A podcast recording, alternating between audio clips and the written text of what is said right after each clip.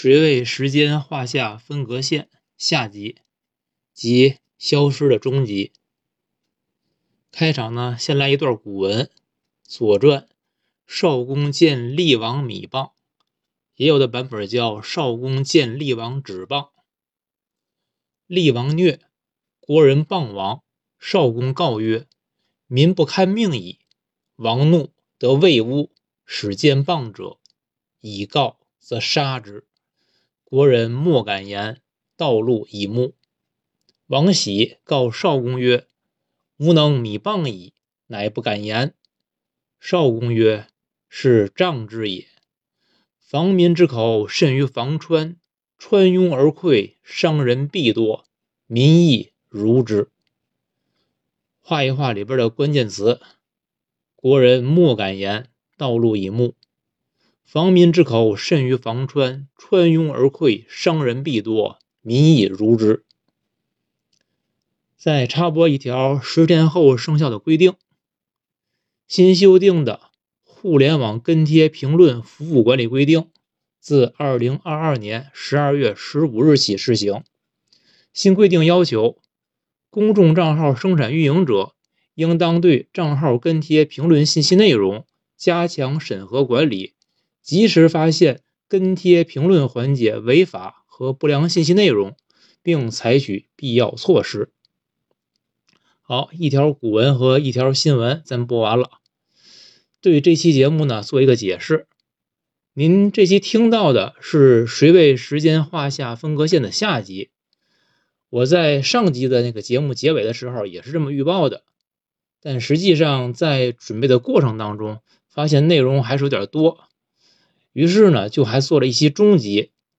这个中集本来是该在今天发出来的这一集，嗯，按我后来的规划，就是上集讲古代史，中集讲近代史，下集讲现代史。然而呢，这个中集因为大家都能想象得到的原因，它就消失了。于是呢，就赶做了这期下集，把它发出来。有些事儿啊，有些人。还有些书，这是不能提的。但是呢，如果什么都不提，那就真的没啥可讲的了。不过我就想，比起人家拍了电影不能上映，写好的书不能出版，我们这下架几期节目，又算得了什么呢？虽然说我们自己是敝帚自珍的，我在中集里面说了挺多，主要是围绕着。嗯，近代史的分期围绕这个话题延伸出话语权还有解释权的问题，在这儿呢，我不可能把终极的这个再说一遍，再说一遍可能又有不能放的不能放出来的东西了，我就只想说其中提到的一点，我里边说了关于说话的五个阶段，大家呢自己可以对对号。第一个阶段叫做让你说话，讨论解决，过程中呢会倒浆糊。但是在执行层面的时候，可能会有商量。这时候呢，就看谁会哭会闹。会哭的孩子，他就有奶吃。这是第一个阶段。第二个阶段，还是让你说话，而且可以随便说。但是我不听，我干我的。这是第二个阶段。到了第三个阶段呢，哎，我不让你说话，我强制执行了，而且我干就行了。第三个阶段，这是下面第四个阶段。这回呢，又让你说话了，但是只能说我让你说的。至于我，我想怎么干，那就怎么干。这是第四个阶段。最后一个第五个阶段，我呢，我既没说让你说话，我也没说不让你说话。可是你呀，会主动替我想，替我说，甚至我还没张嘴。你就已经替我说了，而且替我干完了，这是第五个阶段。那我认为也就是最高级的阶段了，大家自己可以对照一下。好，咱们照照例啊，闲板讲完了就开始正文。嗯，讲历史分期呢，更多的是从大历史的角度，这个就关乎时代呀，关乎国家的命运，却比较少关心个体。我讲时间线的这最后一集呢，想从微观角度讲讲历史分期之于个体生命的意义。上集讲古代史，中集讲近近现代近代史。这些这些大的历史分期啊，跨度长则上百年，短则几十年。可是我们一个人的生命一般长不过百年。放在大的历史分期里，那如白驹过隙啊，疏忽即逝。那一个人的生命甚至不能跨越仅仅一个分期。而我们每个人，实际上你从童年、少年、青年、壮年，乃至老年，这叫百感忧其心，万事劳其行，万事劳其行。你可以说是沐风致雨，你所能感受到的。那得有多少的生命的周折呀？所有这些在大历史中都是缺少能体现的。所以，你如果关心个体生命，就一定要把时间线要拉细拉长。现在很多人都爱讲一句话，叫做“嗯，时代里的一粒沙压在个人头上，便是一座山啊。”所以，只有当你把时间线拉细拉长以后，你才能看见这个沙粒。否则，每一个沙粒，它就永远会被淹淹没在这个时代的沙丘当中。呃，如果说每一个普通的个体都是一粒沙，那有没有可能安安静静的让这粒沙子就躺在山的旁边，而不是被山压在下面呢？或者说就被裹挟着成为了山的一部分？有没有这种可能性呢？我觉得微乎其微。从这个意义上，大历史的这种分期，它并不包含对于个体生命的尊重。可是我们再怎么说，总会说一句话，叫“人民是历史的创创造者”。我们说这句话的时候，是不是就有点自己难以自圆其说呢？其实讲来讲去，这个历史你难逃帝王将相这种叙事的窠臼，所以。当历史分期这个问题指向个体生命的时候，我想说的内容，就是我今天想说的内容，就已经远离这种以史为镜，可以知兴替的这种立场。一将功成万骨枯，这是历史进程中难以避免的残酷现实。只是那些个牺牲，即使不能被避免，至少应该为他们证明，至少。不能再吃人血馒头，因为我总说有前车之鉴啊，这前车之鉴已经不止一次两次了。为那个为了避免被锤，就咱用尽量简化的方式来叙述。在功过三七开的那段时期啊，已经被公认为是非常曲折的十年了，而且呢是把这段一段呢作为一个整体的时期来看待。但是实际上，如果真的作为一个大的整体分期，可能还要再往前追溯十年，更具有逻辑性。甚至我认为，你还需要再再往前追溯，追溯到大统建立之初，其实亦无不可。不管怎么分期呢，它既是为了叙事的方便，也是为了表达对历史的一种认识，贯穿于其中的是史观。当细究那段历史的时候，就很容易发现，在模糊化的大面积叙事中，对于那些细节的语言不详，是刻意掩盖某些东西。这种刻意的掩盖，不是直截了当的就否定啊或者赞成什么，而是通过看上去很合理、大多数人能接受，而且比较容易建立共识的那么一种方式。他来倒浆糊，倒着倒着，一切的一切就都被改写了。当亲历者都已逝去，就没有人再会知道什么，记得那些曾经的曾经。本来呢是想举一些个具体的例子来讲，来细讲，但从目前来看是不可能的，所以就只能大致的梳理一下脉络，提提问题。引发思考。人们耳熟能详的是十年，与十年并行，比它开始的更早、结束的更晚的，还有另外一项运动，那就是从城市到农村，到山上去，到乡下去。这项运动的前后呢是有很大的不同的。它从五五开始，以六八为界，到八零结束。关于前半程呢，大家可以看看文学作品，比如说从维熙的《北国草》。那里边就是英雄叙事，那么这个阶段的后半程，那就可以看一看像邓贤啊、老鬼啊、刘小萌这些人的作品，在那里面他就不再是单纯的英雄叙事，英雄的成就伴随着血和泪。在小时候，嗯，会听父辈们讲他们一些个串联的故事啊，等等的。那些个曾经的经历，有时候他们就会甚至会慷慨激昂。嗯，就像在你现在在哪怕在外面，你也会听见一些老人，他们在讲他们年轻的那些个岁月。你会发现，如果不是有刻骨的仇恨和伤害啊，很多人会在讲述中滤去苦难，剩下的是美好。这种经历中的感受和回忆中的感受，它是不一样的。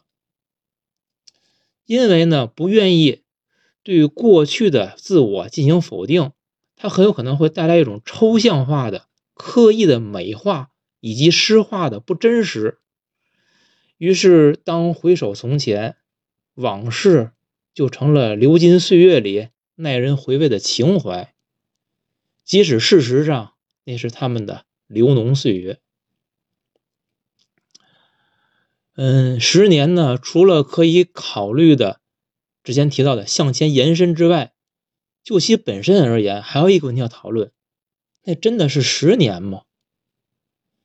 在影视作品中啊，或者说在很多人的印印象当中，那些个轰轰烈烈的场景，打啊、砸啊、抄啊、烧啊，所有这些场景，大家会不会认为这是一个十年的整体呢？其实不是，这只是最初那两三年，因为呢，小将们只活跃了两三年。小将们先是做了棋子，后来又成为弃子。从马前卒到阶下囚，这就是小将们的命运。最初有多风光，结局就有多凄凉。后来很多人是在铁窗铁窗中度过了 N 年的。关于这个人群的命运呢，嗯，可以参见《三体》当中，就打死叶文洁的父亲的那三个女人，他们的那个形象。但是我认为大刘对那几个人的人物塑造是非常单薄的。在小说里边，叶文洁后来与那三个女人的对话，他所表达的那个意思，其实仍然是很表面的。我想，也许因为是大刘在这个问题上他不敢多说。嗯，把十年和从城市到农村这个事儿，这两个可以对着讲。为什么呢？因为这两者他们既有重叠，而且他们在时间线上还是有衔接。前面说过了，呃，从城市到农村这事儿呢，绵延了是二十多年。嗯，可以以六八。作为前后两个阶段的分界，而这个时间点恰恰就是小将们被抛弃的那个沉沦阶段。小将们随即就退出了历史舞台，紧跟着六九时候呢，九大就开了。按照潘明孝的观点，九大就是严格意义上的十年的结束点。从城市到农村，那就是处置小将们的方案。可是呢，在正统的叙事当中，一定是要在延后过七八年，才能算作十年的结束。而那些昙花一现的小将们，就像流星一样，在后面的那七八年中消失的，那叫无影无踪。中外很多专家的主流观点认为，到乡下去是为了解决城市青年的就业问题，这里边当然也包括着大量小将的就业问题。嗯，比如三农问题的专家温铁军等人等人啊，他们都是持此种观点的。当然了，他们这个观点里边还包含着对农民的牺牲，以及对农村的蓄水池的功能的这种肯定。但是呢，据潘明孝的数据实证分析，青年们从城市到农村的同时，也有大量的农民从农村到城市。因为呢，城市里边的青年都走了，工厂缺少工人，他得招工啊。于是呢，想象中的这种人口的单向流动，就是从城市到农村的单向流动，实际上是双向流动，那就是无论是进城还是乡下，大约啊都分别有一千四百万人参与到了其中的流动。就即使你剔除其中重复计算的部分，就是因为从城市到农村跟城市到那个农村的城市，这个工那个那个青年和农民它是有重复的，就是有有来的走，走了来的，互相来回的。就剔除重复重复部分以后，大约仍有八百万的青年和农民。向着对方的原居住地在流动。嗯，至于到了乡下的农这个青年们的生存状态，以及他们后来的命运，在我前面提到那那几个几那几个作家的作品里边都有更详细的描述，也有很多的影视作品的讲述，我就不再赘述了。基本的事实就这样，虽然简单，但是我想也交代清楚了。就想问问，在宏观的叙事中，这些牵涉到每个个体命运的事件，是不是都是那种模糊的或者不全面的叙述？我在新疆啊，还有东北啊，都参观过相关的纪念馆。总的来说呢，里面是正面导向的英雄叙事，少量的苦难叙事，都归罪于历史舞台上的那些失败者。咱们再接着想，如果关注，嗯，以六八作为时间的节点，那么对于历史的脉络这种把握就会有不同。那么我们对这种前后事件的关联就不能视而不见了。那现在呢，是以十年作为一个连续的过程，其中的关键节点就被整体叙事给淹没掉了。那等到十年结束的时候，就是我们已经做过这种事儿了，是做一个总结性的整体清算。这样呢，固然清晰而简洁，可是那些被裹挟于时代洪流中的个体，你不管他们是主动参与的还是被动协从的，他们大多数都逃不掉牺牲品的命运。我在最开始说过，如果牺牲在所难免，至少应该为牺牲证明吧。然而，然而，只是然而。对这个问题呢，大家不妨把我们曾经聊过的一个电影《姨妈的后现代生活》拿出来再看看。姨妈是一个很典型的例子。只不过电影没有过多的交代他的前史。大家如果能够搞懂他的前史所处的那个时代发生的事儿，就会对姨妈的晚景有更深刻的体会。对姨妈这个人物，她的形象，你就会有不一样的认识。